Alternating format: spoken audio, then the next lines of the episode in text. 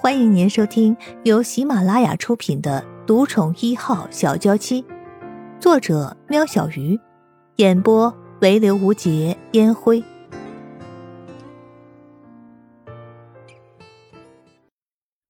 第一百零二集，光亮宽厚的额头，直挺的鼻梁，不是消瘦见骨的那种，配上微薄的唇，说有多好看就有多好看。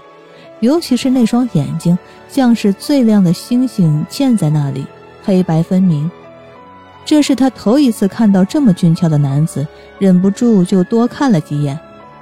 那天夜里太黑，行动又过于匆忙，哪知道他长得是圆是扁呢？幸好他突然善心大发，给了他的小厮自己家祖传的伤药。幸好啊，不然今日哪能再见呢？听到陆元浩的声音，小乞丐盛夏又呆住了。听惯了家里男人的破落嗓子，这个人的声音简直就是天籁呀！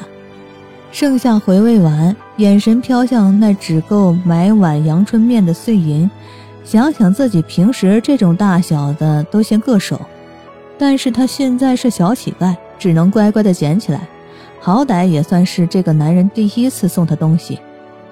开口想和陆元浩说些什么，但盛夏实在是对自己身上的味道受不了了，决定就按陆元浩说的，先把自己打理一番，再去找个富贵人家当奴仆。哎，陆元浩，你这个富贵人家可要等着我呀！陆元浩看着小乞丐拿了钱，然后头也不回的走掉，失笑的摇摇头。果然，陆元浩伸手掐向江怀的人中。或许是带着怒气的他手劲太大，江淮瞬间清醒。江淮用力的吸吸鼻子，那股味道虽然淡了许多，但仔细闻还是有的，源头似乎就在附近。专心嗅着的江淮闻着闻着，居然闻到陆元浩身上去了。江淮没注意到陆元浩越来越铁青的脸色，居然大喊：“少爷，你是掉猪圈去了？怎么那么臭啊？”陆元浩二话不说，重新的戴起斗笠，放下遮羞布，自顾自的走着，完全不理江淮在身后大吼着要陆元浩等他。陆元浩从小就是个正经八百的小孩，像个严肃的小老头。要不是天性开朗的江淮出现，没有兄弟姐妹的陆元浩，可能一辈子都不知道什么叫做笑。所以江淮做了什么让他不开心的事儿，他也不会真的对江淮生气，只是在大街上被江淮扯开喉咙说他臭，他怎么可能不走人呢？他可是很要脸的，不然也不用戴着斗笠，还加了一块诡异的遮羞布。江淮牵着马，小步跑的跟上陆元浩。少爷，你怎么不等等我？不会这样就生气了吧？我说的是实话呀。照我说，我们赶紧找个客栈，让你洗漱洗漱，不然这个味儿真让人受不了。江淮捏着鼻子走在离陆安觉一步远的地方，夸张的表情引起路人的侧目。本来还没有人觉得有什么怪味儿，被江淮这么一搞，众人吸吸鼻子，我的天，好像真的很臭啊！陆元浩再也不管那么多，尽管身上带着伤。只顾着一股脑的往前奔跑，遮羞布挡住了他的视线，却挡不住他灵敏的鼻子。除了身上那熏死人的臭味，阵阵飘来的饭菜香令他停下了脚步。一品轩，陆元浩就站在这家客栈的门口，拿下头上那可笑的斗笠，引镜往里面看去。这是一座三层楼的建筑物。整个结构是依据回字来建造的，一楼临路的部分还从屋檐垂下一片片的竹帘。在这寒冷的冬天，虽无法为里面的宾客挡去刺骨的寒风，但确实是另有一番风雅。机灵的小二马上就迎了过来：“客官，里面请，吃饭还是住店？本店的炒三鲜可是远近驰名，还有那翠玉芙蓉羹。”突然一阵风吹来，把陆元浩身上的馊水味吹进了小二的鼻子里，害得小二差点呕出来。小二不着痕迹地用脖子上的金子掩住口鼻，开始认真地打量起陆元浩。刚刚没仔细看，眼前的陆元浩除了那出众的外貌，因打斗而破损的衣衫，再加上那股味道，哪里像是有钱来他们一品轩呢？想想一向号称阅人无数、绝无看错名号，就毁在这个人身上。哎呀，失败呀，失败呀！陆元浩想起自己久未进食，便对小二说道：“先吃饭吧。”陆元浩才要跨进店里，便被小二伸手拦住。“你有钱吗？”小二认定陆元浩就是来骗吃骗喝的，态度瞬间转变，趾高气昂地看着陆元浩，说话像是从鼻孔里面出来的。陆元浩脾气也上来了，但他却不屑与这般人计较。只掏出从江淮那儿摸来的钱袋，在小二的面前晃了晃。见钱眼开的小二立马又变回那一副谄媚的模样。啊，客官快请进。卑躬屈膝的模样，虚伪。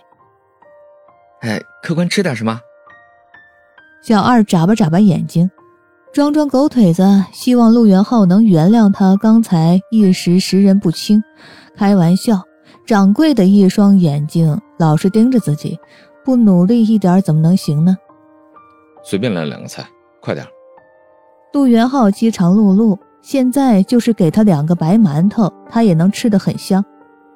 哎，好嘞，马上来呀！客官稍等。随便是吧？你等着。陆元浩一坐下，附近几桌的客人都不禁对他多望了几眼。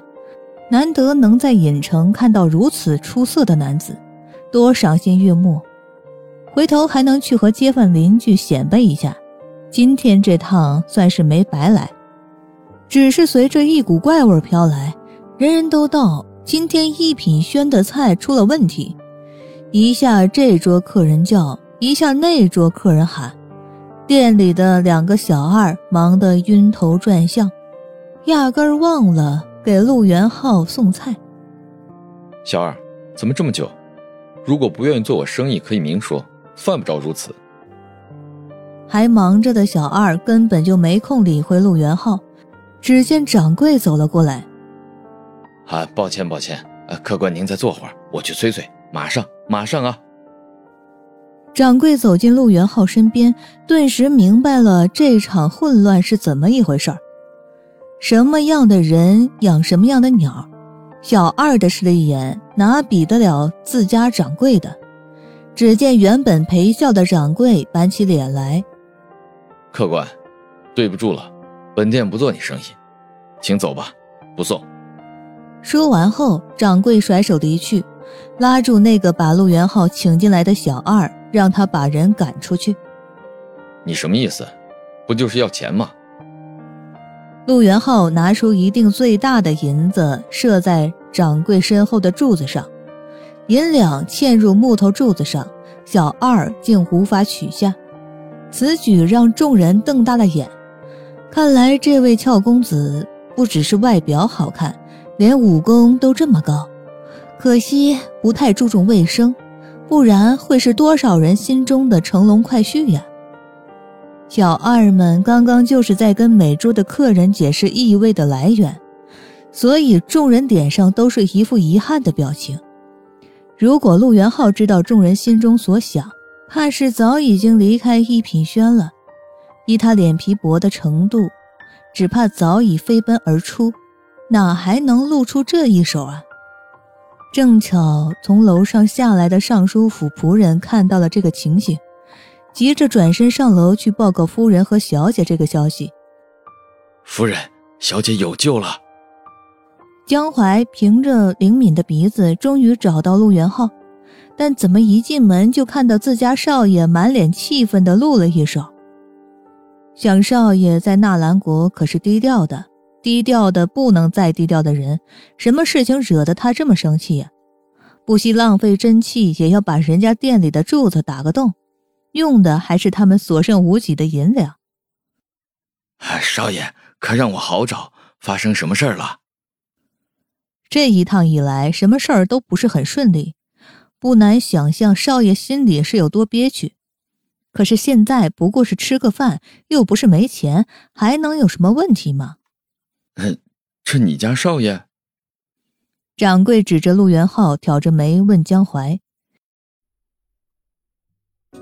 听众朋友，本集已播讲完毕，下集更精彩哦。